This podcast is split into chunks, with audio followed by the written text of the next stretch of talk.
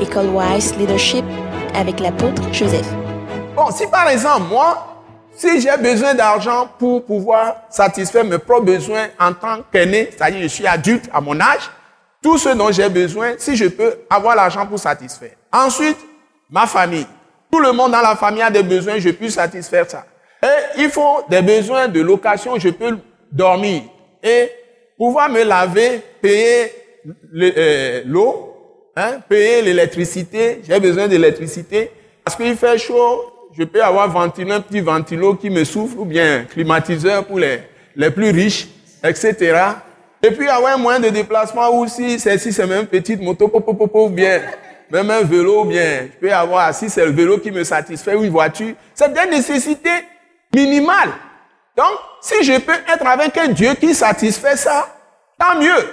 Donc, si tu me donnes tous les discours, mais tous les jours, je suis en train de, trimer, ou bien on dit quoi, comment on dit ça? De trimer, et je ne trouve pas à manger, je suis, mes enfants sont nus, tout ça là.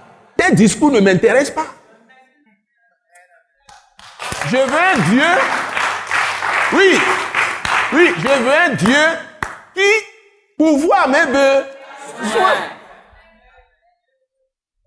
Donc, si tout le temps je suis malade, je suis tout le temps, j'ai des problèmes. Et que tu me donnes tous les enseignements, mais ça ne règle aucun problème pour moi. Je suis toujours malade. Je dis que ce Dieu-là, en tout cas, on n'appelle pas ça bonne nouvelle. Donc, soyons pratiques. Par exemple, dans ma maison, tous mes enfants sont rebelles. Et les enfants font du n'importe quoi, mais ils sont dans, ils sont, tu les enseignes. Et les enfants font du n'importe quoi. Les enfants n'ont pas, sont sans scrupules. Tout ça là. Et tu donnes tous les enseignements, formation, tu peux l'appeler comme tu veux, mielleux, tout ça là, mais ça ne donne pas changement de vie pour mes enfants.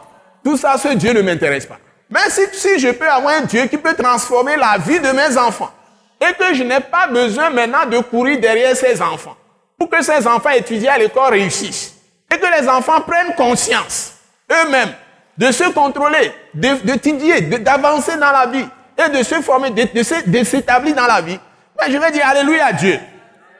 Et ainsi de suite, je peux lister les choses. Donc je veux un Dieu tel qu'il parle, qui accomplit ce qu'il me dit. Et moi, ce que je dois apprendre, c'est de savoir comment entrer en possession de tout ça. C'est ce qu'on appelle l'héritage des saints dans la lumière. Donc, pour que ce Dieu agisse pour moi, si quelqu'un est mécanicien et tu as problème de panne de ta voiture, il faut que le mécanicien soit présent. Tu la voiture. Tu la voiture. Tu la voiture. A besoin de Dieu pour être présent avant d'agir pour moi. Il n'est pas présent dans ma vie. Comment je vais faire pour que Dieu soit toujours présent dans ma vie? C'est ça le sujet. Donc, si je peux le savoir, hein, les blablabla, laissons ça de côté. Donc, tout ce que j'essaie de faire avec vous à chaque séance, depuis qu'on a créé le corps Leadership, c'est ça. Comment pénétrer la présence de Dieu? Ce message l'apôtre Joseph Kodouak Bemehin vous est présenté par le mouvement de réveil d'évangélisation, Action toute âme pour Christ international, Attaque internationale.